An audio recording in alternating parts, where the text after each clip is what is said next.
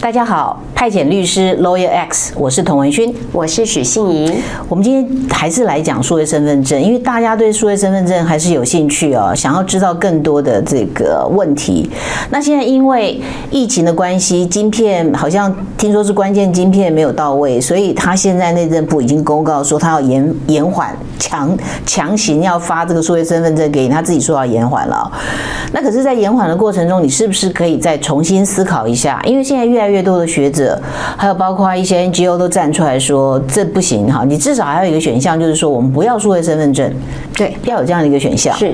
那我最近看到一个东西哈，是五月二十八号，交通部及其所属之数位化服务行动应用程式 APP 哈的办理情形及精进之作为啊，他有这样的一个报告，嗯，内容说什么呢？他说啊，应用开放资料。让观光结合智慧运输服务以及五 G 通讯，提升旅游品质。收集观光旅社的这个旅馆哈的住宿的购物等相关行为数字数据啊，要分析旅客的喜好，然后据以进行精准的行销。然后本部呢将运用前瞻技术，应用数位身份。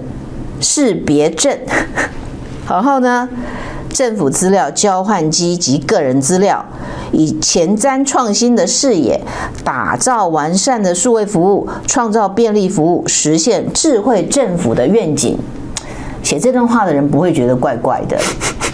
他们真的觉得一点都不奇怪，哎，是就直接大辣辣的把乔治·欧威尔式的个那个制度国度摆带进来的台湾，哈，那我们大家也都无感，觉得这样很 OK 啊，就因为他用了很多什么高科技的一些名词，前瞻啊、创新啊、智慧啊这样子，大家突然想就哎，好像我们的政府很先进这样。就是为了要服务你哈，就是知道说你会去哪里旅行，你喜欢什么样的旅馆，然后你去了旅馆之后你会消费什么东西是好。我我这样说吧，如果你在旅馆里面你有买了保险套，也都是资料，对不对？对。然后你晚上去哪里吃饭，买了什么东西？也通通都清清楚楚的，是。但我们到底还没有一点点隐私权？对，所以这就是现在最大的问题，就是说，突然有了数位身份证的这个制度，好像即将快要实施，突然很多的部会，甚至是一些民间单位，都开始想要利用这个数位身份证做一些事情，然后结果可能就是大家的隐私荡然无存啊，百搭百搭，对，就是什么都可以用。对，那其实过去就一直有说，数位身份证这个东西。呢，应该要立专法，然后甚至是有关的民间团体，像台全会就一直认为说，我们现在政府啊，每个部会其实掌握了很多个资，可是这些个资怎么乱用，其实都没有人好好的去管理它，甚至是监督其他政府，所以至少要有一个个资的专责的一个保护机关。可是就像童律师您说的，言者谆谆，听者渺渺，其实到现在，even 已经民间对数位身份证的质疑呼声所在都有，可是目前政府好像都还是没有动作。嗯，嗯，我们先从这个数位身份证，其实它怎么发生的哈？嗯，它衍生的过程，其实也跟大家对于大同这一次的市场派跟公司派在争夺这个公司的经营权，是也有这种各自的治安的安全的问题嘛？是，对不对？而且最近因为有这个各自外泄，然后内政部的这个反应，让我们觉得啼笑皆非。是是，所以大家对于数位芯片身份证，真是。一点信心都没有。对，那个尤其是像童律师您说的那个啊、呃，就是那个我们。目前是有听说五月底的，大概是五月底的时候，美国的那个资安公司 Cyber Inc. 在网站上面就讲到说，有台湾的将近两千万笔的那个户政登记资料放在暗网上面出售。那其实两千万人几乎就等于是全台湾民众的资料。嗨，那我觉得这个事情就非常的严重，等于是全台湾的民众的资讯其实是掌握在其他。国家的人的手上的。嗯、对，那这个部分的话呢，其实就已经显示出来，就是说目前国内的那个治安的问题，真的是已经敲起了警钟。那从从此来说的话，就是数位身份这个东西，绝对是要考虑要不要做一个刹车，跟甚至是一个大方向的一个修正。嗯，嘿，因为你很容易嘛，你就把所有的资料都放在一个资料库里面，那只要攻进这个资料库，所有的资料都拿到了。对对对，那其实呢，因为讲到数位身份证，我知道就是说有些朋友都会认为说，其实好像觉得是跟着时代走应该的啊。本来以前我们都是拿纸本身份证，后来就变数位身份证，这很正常。可是其实大家有没有想过，第一个？是不是一个国家一定要有身份证这个东西？因为如果大家去查一下，其实你会发现很多国家是根本没有身份证这个制度的。那甚至是像英国，像这样子的一个国家，曾经考虑要实施身份证，可是后来都被民众批评，后来也都取消。那像美国，它其实也没有什么的统一的身份证的制度。这些国家，其实这些国家他们也都是经济都发展得很好，然后各方面的生活秩序也都正常，所以就。第一个身份证本来就不是一个必要的一个制度，这样嘿。甚至有人认为说，其实纸本的身份证啊，对，它本身就是一种叫号码，对，它把人给编号了，对对，把人编号其实就是纳粹管理人的方法。对，因为呃，我不知道各位朋友有没有注意过，说日本就是二零一六年之后才有统一编号，也就是说在二零一六年之前，他们是没有这种统一身份证编号的这种制度。那为什么呢？因为就据说，就说二战的时候呢，他们日本人因为就是那时候为了打仗方便管理，所以每一个人都有一个编号，所以在战后之后，他们就觉得说这种编号的制度很不人性，而且可能跟那个军国主义这样子的管理连接在一起，因此他们就把这个制度废除了。那所以在二零一六年他们要恢复那个制度的时候，其实也有不小的争论。然后日本的律师协会也就讲说，这种所谓的呃日本推行的那个 My Number，每个人一组编号这个问题，其实跟整个人权的侵犯是大呃大有关系的。这样，嗯，所以嗯，我们先来说哈，其实光是制作晶片身份证这件事情，整个过程它就要花费非常大的费用。嗯嗯嗯，因为你改变了纸本身份证，其实现在大家也用的好好的。对对，因为别的不说哈，我我我昨天还特别上网去看了一下过去。一年哦，这相关的标案，那比方说就有一个类似像数位身份证的一个宣导的专案，花了四百万，然后呃，这个身份证换发系统的那个第三方验证服务花了一千五百万，然后花的最多还有一个国民身份证换发规划案五百万，还有一个其实目前招标出去最多的当然就是卡片跟印制设备的这个部分，这个金额高达三十二亿，那还有现在今天可能会开标的一个。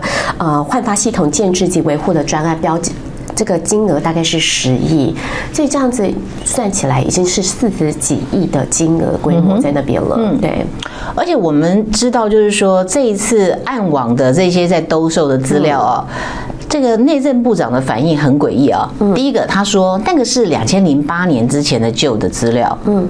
啊，我们的纸本身份证不就都是两千零八年？现在是大活人的哈，就是你只要两千零八年的时候你已经出生的，你所有的资料就是纸本的资料，不就是旧资料吗？对。那那是谁流出去的？对。部长说啊，我们已经看过那上面的资料了，跟公家机关没有关系，不是从我们流出去的，我们是内网，所以不会流出去。嗯嗯。那第一个，我们留着说哈，内网会不会流出去哈？嗯。第二个，他说那个大概都是哪一些从学校的同学录啊，什么东西收集出来的？嗯嗯。请问部长，这个有什么学校的同学录啊？嗯。是有身份证，对，还有户籍地址的。是。我没有看过这种同学录。是是。那所以很清楚，就是说，如果内政部确定。他从来没有内网没有泄露出去的话，嗯，也就是说合作的厂商泄露出去的喽。嗯嗯嗯。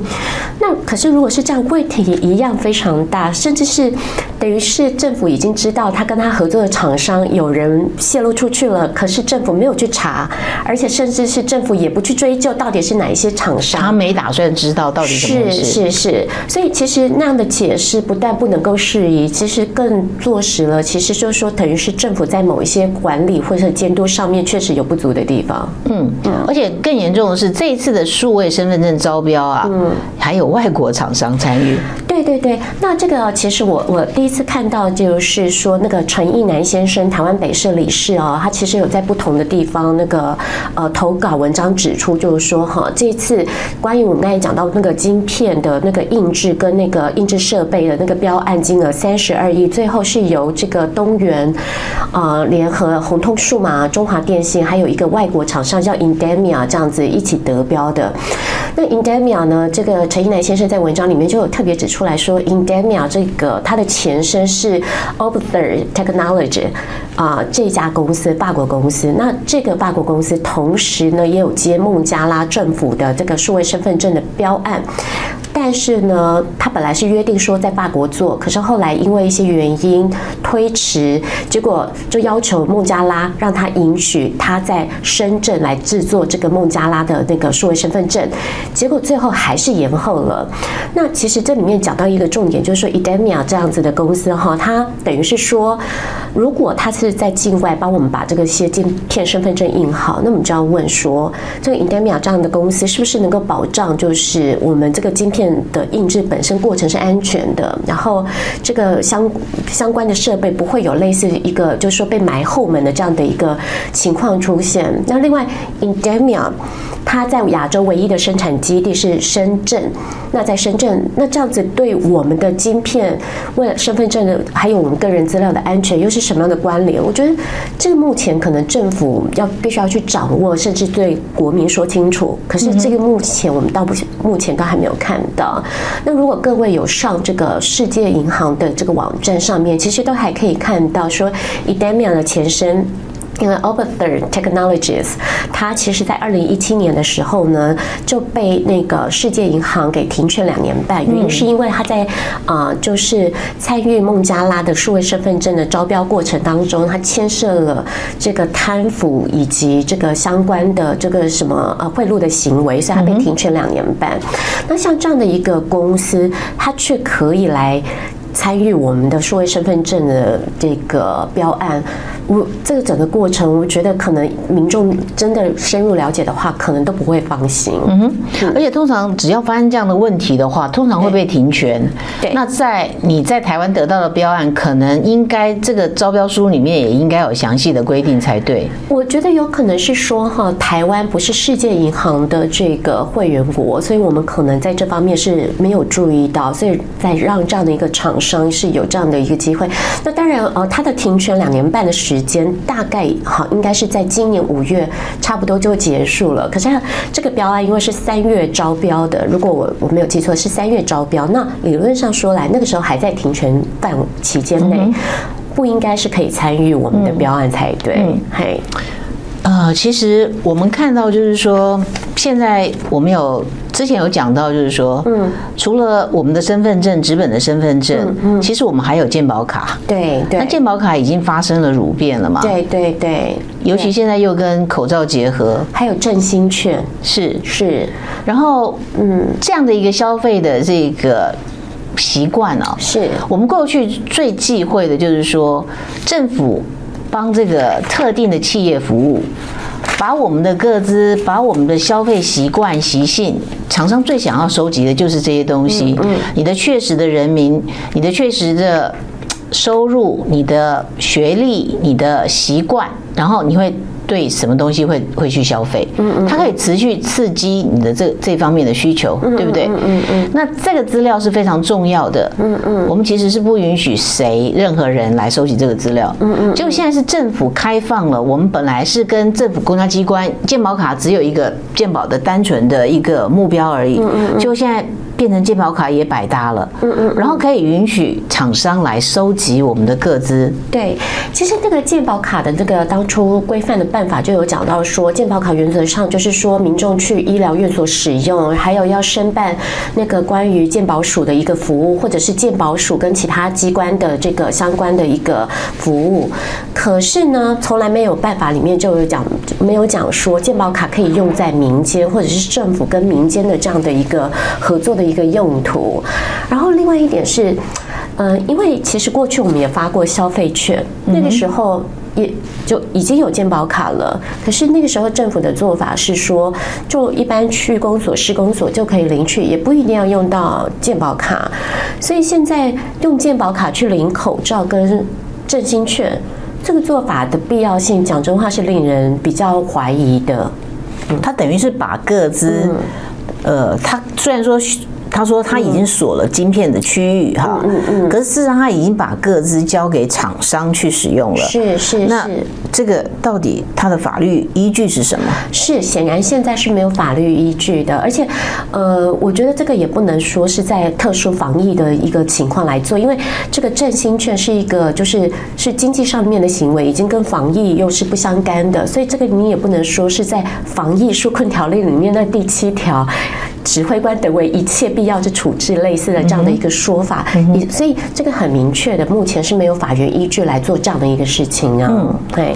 所以其实产生蠕变的东西跟违背当初的承诺，其实之前有很大的争议，很多人不去办的就是 ETC。嗯嗯，对。对，那我我觉得 ETC 呢，其实这也是我们之前有讲过，说有些县市政府呢已经用了在就是说装 camera 来感测 ETC，可是 ETC 的变形跟如变还不是只有这样一个哈，各位可以在网络上打这个交通资料库这样子的一个网页，那其实是交通部跟远传他们这边就是后来合作，就是把这个远传因为做 ETC 的这个部分。呃，资料库这样释出来之后，那可能交通部就开放各界下载利用。那交通部的说法当然是说，因为这已经去识别化了，所以就是说啊，这个应该是可以释放出来。可是我们想说哈，第一点，当初呃说收集 ETC 这个资料有有讲好可以这样用吗？这第一点嘛。那第二点是，虽然说去识别化了。但是，真的一般人就没有办法分出来吗？比方说，在某一些特定的路段，人比较少的地方，你有没有办法透过一些特定的日期交叉比对，还是找出来一辆车的行踪路径？这是可能的哦，因为像以前美国就做过类似的一个，呃，就发生过类似的事情，就是说州政府，呃，还有相关的一个呃这个单位，就是把这些保险就例资呃就医资料释放出来，结果就有 MIT 的研究生后来透过其他的资料库就交叉比对，说出来说啊州长他是哪一笔的就医资料，这是做得到的。那所以其实我们讲到这个交通资料库的这个部分，一来是你。当初法根本没有法源依据，你就拿来做这样的事情；二来是再怎么去识别的话，你很难说不被找到，不会因此伤害到个别民众呢。可是许律师，一个关键的问题是说，嗯，嗯，什么叫做？这个目的外的使用，嗯，其实你这个用用法管不，我不管你有没有去识别化，不，对，你就是目的外使用啊。对，这就是问关键。好，去识别化这个东西呢，是这么拿来说它没有伤害到各资，可是最根本的是你到底能不能做这件事情？那显然。是没有办法的，这就是目的外使用，那不然什么是目的外使用？对对对对，那你看哦，而且就是说，所以现在的问题就是，其实我们很多部会都掌握了我们的个资，可是这些部会当他要这么做的时候，你几乎你你就骂他违法，可是如果他皮一点，就是说，嗯，那不我不管这样子，反正已经去识别化了，已经不是个人资料，就不适用个人资料保护法，他用就用这样子的一个做法，强行的把资料给释出，这样。所以，我们怎么办呢、啊？政府承诺，然后照这个承诺，它就是慢慢的蠕变，它一天变一点，一天变一点，所以你根本也没有人会去追这件事情啊，谁追啊？所以我我我觉得这个还是要靠我们自己哈，大家要有意识，因为我觉得我我跟部分的朋友谈，有的朋友是认为说数分证、数位身份证拥有它的优点就是说便利哈。但是其实是说，这个便利为了得到这一点点的便利，我们所牺牲的这个隐私，还有各方面可能，比方说相关的被监控的这个部分的代价，可是更大的。所以可能我们自己要去醒觉这样子，而且去去督促政府，尤其是要有一个观念，就是说，因为今天政府要推这个数位身份证，哈。你要让民众可以选择，不是只有你数位身份证一个，我可以选择纸卡的这个部分。像我们政府很喜欢举爱沙尼亚为例嘛，因为我这几天我还特别把爱沙尼亚的那个身份证法拿出来看，爱沙尼亚的身份证法哦，写得非常清楚，基本上呢，他们只需要有你有一种身份识别文件就好，也就是你不一定是要持有数位身份证。你只要是其他的，比方说，甚至是欧盟的居留证或者护照都可以，它没有强制你一定要用数位身份证，只要有 photo ID 就可以了。对对。然后另外数数位身份证一旦你申请了之后，你也可以要求晶片不要开启使用或者把晶片停用，也就是说，那个数位上面的晶片的功能全部都可以是 disabled 的。嗯哼。好。那我我觉得就是说，还有我还找到了当初那个爱沙尼亚当初从纸本过渡到身份证的一些宣传的资料，他也讲得很清楚，就是说他并没有强制每个国民一定都要去换成数位身份证，嗯好，这个是大家 optional，虽然他鼓励这样。嗯那所以其实我觉得回到这个问题上面来说的话，数位分身份证这个东西它不可以成为一个强制性的，它你仍然要让让民众有选择，而且。你不能说一方面给他选择，但是你所有政府的服务全部都改用数位晶片才能提供这样子，你这样等于还是间接逼迫民众要去使用数位身份证，不行。你应该是所有的服务还是要有一般实体申请，还是能够畅通无阻的一个管道。嗯嗯。可是当。E T C 也乳变了，嗯，当健保卡也乳变了，嗯，那应该是可以保证我们的数位晶片身份证，如果真的发行了，也一定会乳变，几乎是这样子。那不然你告诉我，你把 E T C 的这种目的外使用把它收回去，是，是，你把健保卡的目的外使用把它收回去，是，是，对。那所以我们只能说，大家提高警觉，然后呢？哎，童律师，您觉得我们？这一场那个宪法官司恐怕一定是要打的，恐怕是要打的，对对对，只是谁去打而已。总是有人要去挂铃铛哈。是是是，而且说真话，这个招标过程真的相对说来比较比较多的问题。像像有一些业者就批评说，当初呃本来是公开招标，为什么就突然一夕之间就变成限制性招标，然后变得是中央印制厂直接得标这样子？那像这整个过程很多事情合不合理？其实其实我觉得民众都有在。看啊，对，嘿，主要为什么要打宪法官司？嗯，因为他没有专法，然后又脱离了户籍法的规定。对对，户籍户籍法对于身份证的那个规范非常简单，所以你绝对无法用户籍法推出数位身份证，然后推出数位身份证可以提供这样包身包含的服务这样子。然后我觉得还有一个根本的，就是说，我觉得大家我们大家自己对于自己各自的那个重视程度，真的也要在在自己大家一起一起努力来保护自己，小心自己的个资，因为我感觉台湾真的太多地方都有个资在流传呢。嗯。这实在是非常没有保障。其实我们信用卡公司把我们的个资流出去的记录已经多少次了？是每次都是几万、几百万笔、几百万笔。嗯，然后我因为没有人去打官司吗？嗯，还是说没有人有办法举证自己的具体的损害？是，而且我觉得最主要是说哈，我们可能很多资我们的被侵害的时候，我们不知道。像呃，我之前。我的手机因为到期了，我想换到不同家的电信公司，结果到新的电信公司那边说，我要求要把门号这样从旧的转到新的，没想到这个新的电信公司直接打电话给我原来的电信服务厂商说，哎，请你们帮忙查一下许信怡的这个契约到期了没？对方就说，哎，到期了，几月几号？我当时心里就在想说，为什么这样两家电信公司可以这样电话去讨论我个人的契约到期了没？然后是几月几号？然后我用的费率是什么费？我我觉得这是非常可怕的一件事情。但是到我当天我才理解到，原来电信公司们彼此之间是在做这样的一个联络跟沟通。嘿，那我觉得这个很显然不能应该是超出了当初各自使用收集的一个范围。嗯，他们的理由就是说这样很方便，他们可以马上做衔接，而且他们的理由是说这是为我好，说确保说我没有在未到期的情况之下就转申请转到新的。我说不是这样啊，那个责任是应该我自负嘛。而且其实我自己都收到我原来的电信公司提醒我说，我原来的契约已经到期了，所以要赶快去跟原公司续约。我只是不想跟原公司续约，所以才转到新的嘛。结果我我坦白说那一天我是还蛮震撼的这样子，对。那还有一件事情啊，像因为我们有些时候到外面去演讲，嗯，然后所以都会有公司请我们填写一下收收据，然后希望填写一下户政资料。其实我现在已经碰过不少公司行号跟我要身份证影本，理由是怕我的填的资料是错误的。可是我不知道各位观众朋友，你有没有意识到一件事情，就是说，呃，我的身份证上面其实还有很多资讯，其实是我不需要给对方，但是现在很多厂商可能就是。呃，便宜形式就直接要我提供身份证资料影本，那我可以理解，就是说，当如果我填的资料是错的，他们后续处理的成本绝对是是有的，这个我完全理解。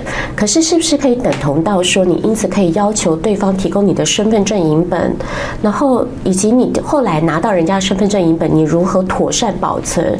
我觉得这里面其实还有很多的细节，其实都恐怕去其实要去思考一下的。哇。我认为是不会妥善保存啦，就是在会计单位手上嘛。是是。那有时候资料在盘点，或者是说五年后这些会计资料不需要留存的时候，对，一交出去，那所有人的资料都不知道留在谁的手上。是是是，而且。我们刚才有讲到说，哈，其实身份证不一定是每个国家都有的一个制度。那就算有跟其他有身份证国家制度来比的话，其实我们的身份证可能上面记载了很多不必要的资讯。各位有没有想过说，我们的身份证一定要去记载我们父母的姓名吗？然后我们一定要去记载，就是说我们配偶另外一半的姓名，甚至是婚姻状态吗？这真的是必要的吗？因为，呃，以我用过其他国家的身份证的例子来说的话，其实很多上面就只有身份证字号、姓名，就这样子，因为这这就可以足够证明你个人是谁。对，为什么还需要其他资讯？这样子，对，嗯哼，嗯，这个就是过去。